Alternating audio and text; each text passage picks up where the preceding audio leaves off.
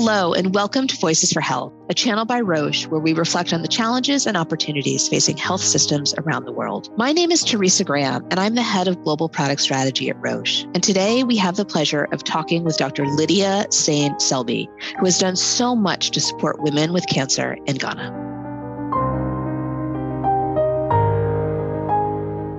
Our healthcare systems are failing women and that's a fact that's becoming even clearer after COVID 19. We fundamentally have to set a new and different agenda to better provide outcomes for our mothers, daughters, and sisters that are, are better and surpass what we've been able to achieve to date.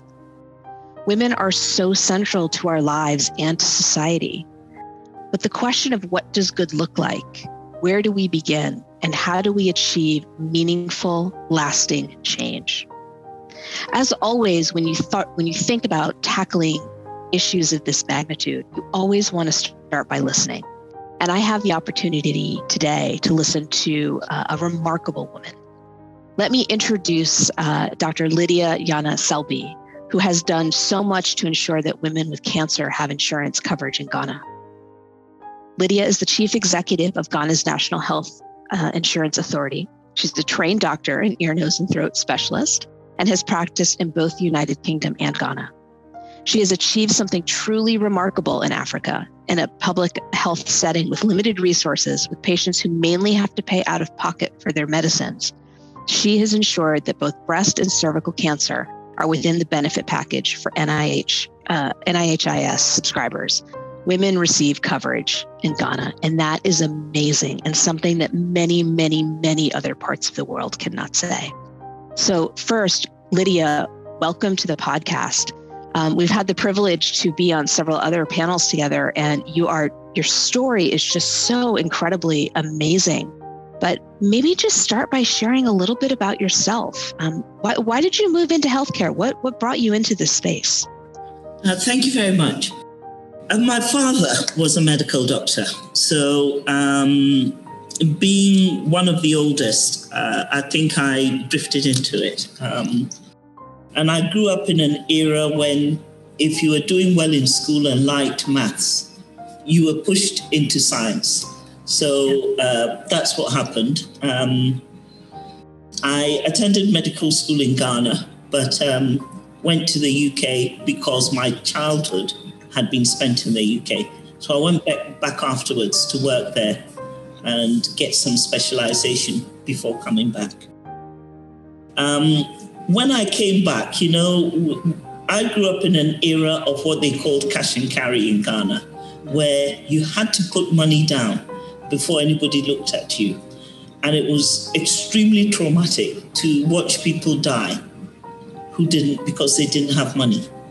So when I came back and the health insurance had just formed, I drifted into it or applied to work here because I thought it was so important to stop that issue of watching people die because they didn't have money at the time they needed care.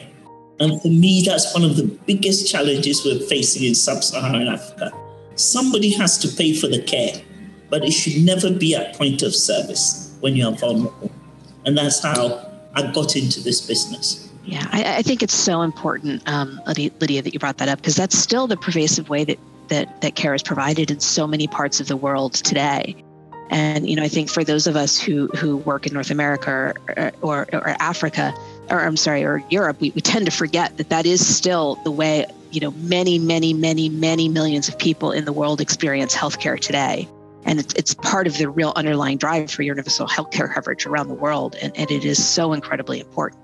When you think about how women experience receiving or, or pursuing healthcare, um, again, what, what, do you think the differences are in, in how women take care of themselves?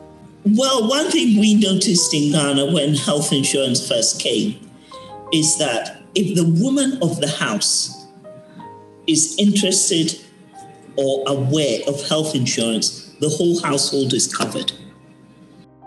And what we found out is that it, the woman makes the difference. It doesn't matter how educated the male person in the house is. It's whether that woman accepts health insurance as to whether the household is covered, even if she's an illiterate. So it shows how important um, the perception of the woman is. Um, Ghana, uh, the women rule the roost. Uh, I think we have one of the highest, um, the country with the highest indicator of women in business or something like that. Mm-hmm. So women are very important in our society in Ghana as it is. But I think, um, you know, the healthcare, education, the successful failure tends to depend on the woman's interest. And therefore, for health to be taken seriously, it's the woman you need to get involved. Uh, we all know men tend to carry their illnesses for ages before seeking help. Uh, the woman tends to notice when the children they are a little off, even before major symptoms come along. So, in a society where we're trying to do that paradigm shift from being sick and getting care to staying healthy mm-hmm.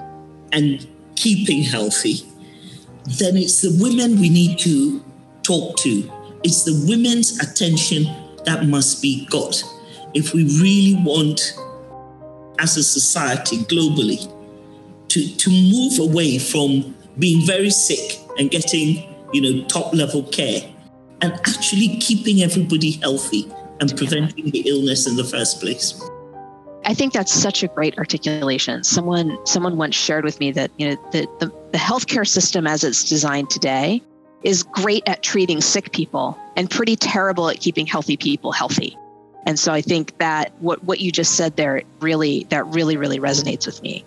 So let's take a little bit of a deeper look at the, the, amazing work that you've done in Ghana. So I'd, I'd love to just start by asking you to paint the picture for us of healthcare for women in sub-Saharan Africa.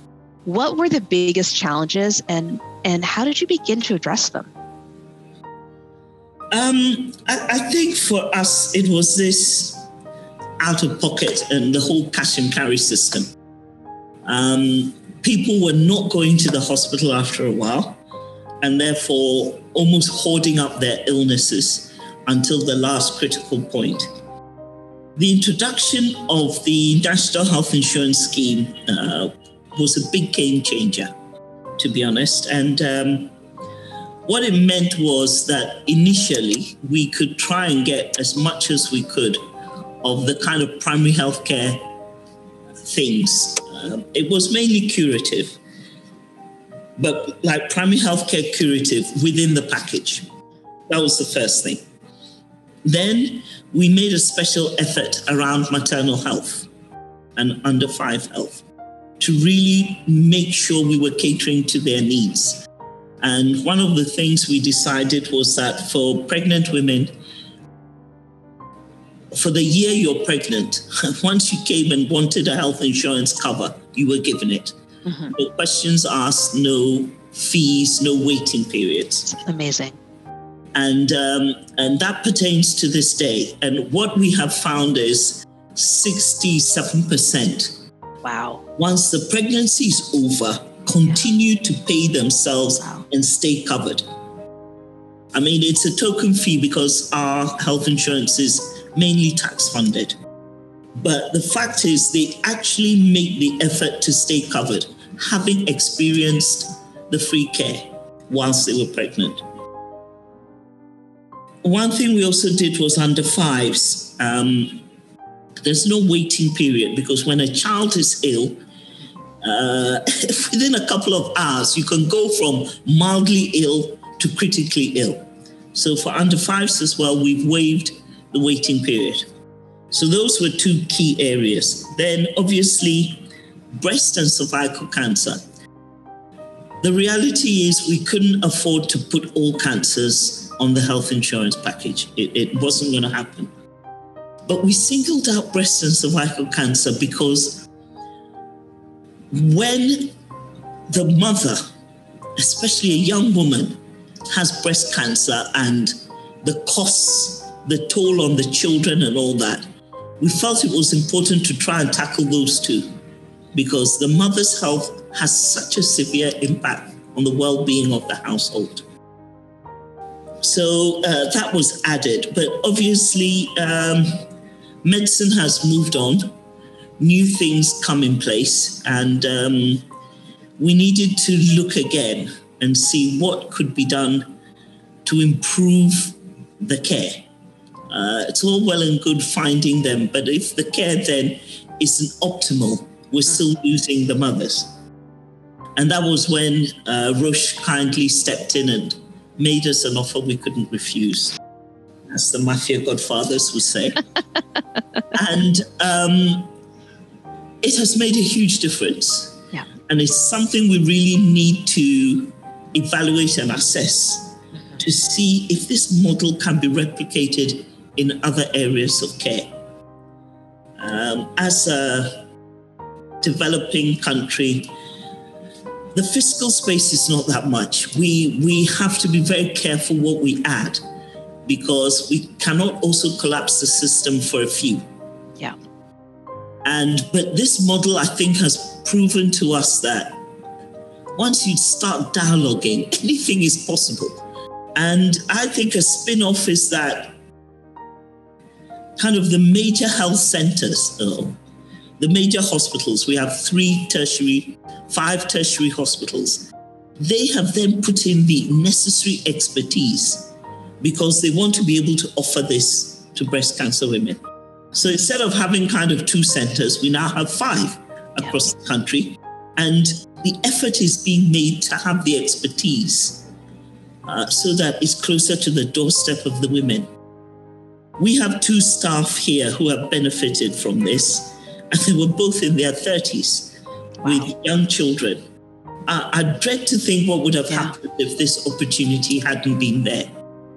So when you delve into the sort of particulars, you begin to see the actual effect one on one, and you see it's all worth it. It's a, it's a really it's a really sobering thought when you think about what what the loss of a mother does to a family and then the ripple effects that that has on communities. It's really true. And can you tell us a little bit about what, what has this meant for women in Ghana? Are you seeing more uptake in screening? Are you seeing earlier diagnosis? Um, are you seeing more more women actually take advantage of of um, you mentioned more pregnant women are, are taking advantage of, of staying on, on coverage, but are, are more women in general coming on coverage? Um, very much so. Um, we obviously have more women than men anyway on the health insurance. That's just uh, men tend to think they're healthy. So, but um, one thing we found, uh, which uh, some research was done just prior to this partnership, and it showed very clearly that the first time women come into contact with any type of healthcare is stage one, stage two. But by the time you've gone through the story and back and forth, and you need this treatment, you need to go and find this money, we're talking stage three. Yeah, that's devastating. And that just changes the whole picture. Yeah. We still need to do some research now, but we've been running for about two years. We need to uh, do some research now and see whether that gap has been substantially narrowed because that is what is going to change the outcome. And obviously, the, the interest where another three centers or another three teaching hospitals have taken up the breast cancer challenge means that there's better access. So we expect to see more women um, on it. Um, I, I, think it's um, we need to do some work around it to have the evidence to share the good story. What are your next priorities for Ghana? Um, we want to use the same methodology around the cervical cancer. on our list, but uh, we need to probably sit down and really make sure that the treatment protocols and other things are the best possible outcomes. Uh, we need to see whether there are some partnerships that can be forged and then do a lot of advocacy so people get screened. The third one is childhood cancers. There are about six childhood cancers that are quite common. Um, one that is really only common in sub Saharan Africa. And, and th- that is my next project for this year, to be honest. Yeah, very cool. So, could, could I just ask? I mean, just out of curiosity, how has the COVID 19 experience been in Ghana, and, and what implications or ramifications of COVID 19 have you seen on people seeking treatment or, or early diagnosis for cancers? Have you, have you seen an impact? Definitely. Um, COVID uh, was covered as a public health emergency, so it wasn't really uh, national health insurance. Mm-hmm. Luckily for us, we had set up um, a method where they can people can renew their cover through their mobile phones. Everybody in Ghana has mobile phones, and the unbanked keep their money on wallets on their phone. So we found a way for people to renew. So our membership didn't drop. However, looking at those who attended clinic under health insurance, um, Ghana's first case was in, in March. In April, we had a 30% drop in utilization. And we didn't get back to normal levels until December. Wow. So, uh, April, May, June, we were running, April was 30, 35%. Even by June, still 25% less people went to hospital. I don't think illnesses went away. So the challenge is the hypertensives, the diabetics, and things. What did they do? They probably just went to a pharmacy and top up medicines and try to keep themselves going. And and time will tell whether yeah. we pay the price. I mean, through the, the first quarter of this year, have you seen more people starting to come in or coming in at later stages, or is it still are yeah, is traffic from, still low? No, no. From December 2020, it picked up again. Okay. Uh, we had our second wave January, February this year, 2021. Mm-hmm. I'm yet to look at the data to really see if that had a major impact on us. Yeah. It's still a story that's being told, unfortunately, um, exactly. all over the world. Yeah. Exactly. So, so sort of veering back towards women's health, what, what more can and should we be doing to improve women's health and look holistically at making a real meaningful change? Um, so certainly in Ghana, but, but more generally in, in other parts of the world.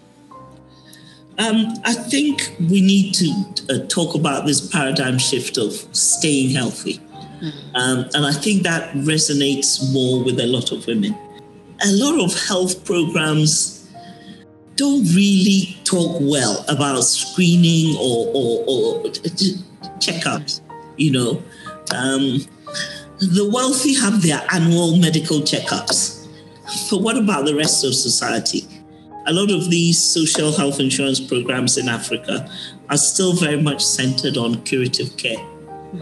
Um, we need to be innovative about how we bring uh, preventive care into the picture.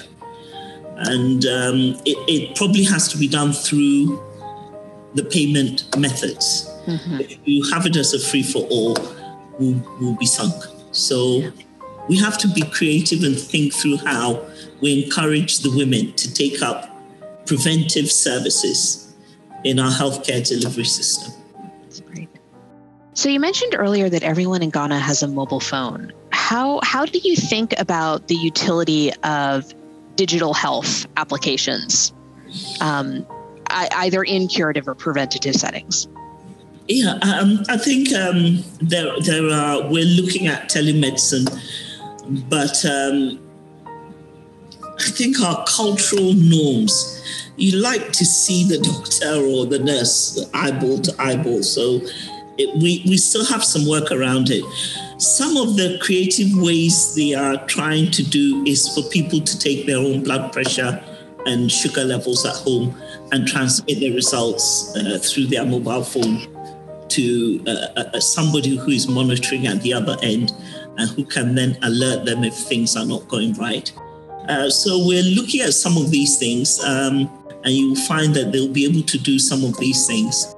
Um, the mobile renewal we thought the uptake would be in the urban areas, not mm-hmm. true in the rural areas because yeah. transport is difficult in rural areas. And they all keep their money on their phones, and uptake in those areas is 90%. Wow. We, we thought we would struggle to get to 50. That's what we're aiming for. And uh, there isn't a single district that is below 50%. Most are 75, 80%. So there's a lot of scope for innovation within this digital health space. Yeah, it, it is pretty amazing how how many parts of the world are really and how much you can do these days on your phone. Um, it's it, it, it really may be one of the biggest tools that we have going forward in a lot of ways. Um, so just to, to shift gears a little bit, so with more and more women in leadership in the healthcare space, um, how optimistic are you about the the role that women can play in actually again driving sort of meaningful change? And what can all of us do in support of that change? Uh, not really sure how to answer that. I think um, the, the glass ceiling has been shattered now, and uh, women are uh, making a lot of effort to have their voices heard. Um, I think it's about supporting each other. I think it's about uh, making it clear that emotional intelligence and other things, it's not always about theory and paper qualifications. It, it's the world needs to go beyond that now and, and look at the other parts that make us a, a, a how do I say, a meaningful society. The male dominated world is, is, is too hard for, I think, for the era this world is now moving in. And it requires a slightly softer touch, which women bring. Uh, we can be as hard nosed as the men, I think, but um, we have that. My husband would agree with you. we have that extra, extra sort of a little something extra that I think um, can really change a business and a workplace. And um, I'm optimistic that going forward, uh, the world will see that um, it would do better to have at least a 50 50 representation. So you met, you mentioned way back in the beginning that when you were a little girl, you really gravitated towards math and science. And, and that actually struck a real chord for me because one of the things I'm super passionate about is actually supporting women and, and girls really in STEM. Um, and, and we still see this fallout. Girls who are really passionate about it in younger years, as they get to sort of the middle grades or into high school, it becomes less socially acceptable to be to be good in math and science. Are, are you are you seeing a change in that over time? Are you seeing young girls sort of stick with their STEM ambitions and and and move forward, or is this an area that we still need to be focusing on? Um, I think it's changing. When I was in medical school, the women formed less than 10% of the class. Now it's 50 50 and some years there are more women in medical school than the men. So I think, um, but there are other areas around uh, engineering and uh, some of the computer science areas that uh, still require some push. I belong to Zonta International, whose aim is women's empowerment and uh, STEM. So there are quite a few clubs and others who actively encourage women. We mentor uh, the young girls who are in STEM and support them uh, financially as well as uh, emotionally to to stick it out and and achieve what they need to achieve. That's awesome, and I think it's it, it's a really powerful call to action to anyone who's listening to this podcast now. That's something that you can do in your community today that will affect future generations, almost like nothing else we will um, you know, getting, you know, you, women do just think differently, getting them in the bench, keeping them at the lab, getting the benefit of that different perspective. Uh, you know, who, who knows what frontiers we could open up if, if we keep the right, if we keep the right people engaged in the place where their passions are. So that's really um, a really great call to action. So, okay, tough last question. If you could change one thing right now in healthcare, what would it be? Not a popular one but um, I would, I really wish we would uh, focus more on things that benefit everybody. We still want to build big, shiny, huge hospitals with all the latest gadgets. And I'm not sure that benefits the whole of society. I would really like us to get back to basics. Make sure everybody eats well, exercises well, has regular checkups. It, it, the simple things are what will cure us instead of putting all our money into one big shiny hospital somewhere. And I would love to change the policymakers' minds. Yes, we need the tertiary hospital for the big expensive diseases, but I think um, if we could focus more on good food, uh, good habits, and, and things like that, and, and put more money into wellness, uh, I think it would change the whole world. Thank you so much, Lydia. It has been such a pleasure talking with you. I'm leaving with a lot of important takeaways. Everyone always knows I have I always have my post-it notes going on in the background um, this idea of just how do we help people stay healthy? I mean, how do we how do we re-architect a global healthcare um, infrastructure that's really designed to to help sick people and turn that into something that is designed to help healthy people stay healthy? Um, I also love what you what you were also sort of alluding to at the end there. I mean, I think you know, care the most important care gets delivered in the community, and how are we making sure that we're we're we're architecting things that allow us to actually keep people healthy in the places in which they live versus building you know large infrastructures that that really only benefit a, a small part of society. Um, creative partnerships how can we work together towards tackling really specific problems in places where there will be the most impactful? Um, how do we get our policymakers to listen? I think sometimes we're we're listening to the wrong we're listening to the wrong talk tracks sometimes um, you know, how do we really get people to focus on the issues and the things that are going to make biggest impact to people living on a day-to-day basis, living on a day-to-day basis everywhere in the world? Um, and then finally, how do we get more passionate leaders involved and stepping up and taking a big stand and a big swing to do things that are really going to make a difference um, ultimately for for people everywhere around the world. And, and lydia you're certainly one of those people. So thank you so much for being here with us today. It's always a delight to see you and to talk with you. Um, thank you all for listening and we hope that you'll stay tuned and join us again for another episode soon. Take care. Thank you for having me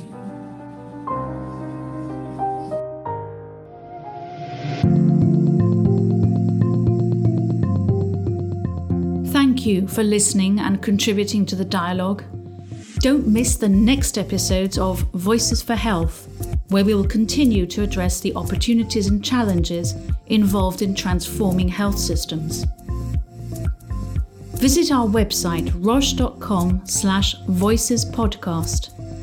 There you can find more information to contribute to the conversation about transforming healthcare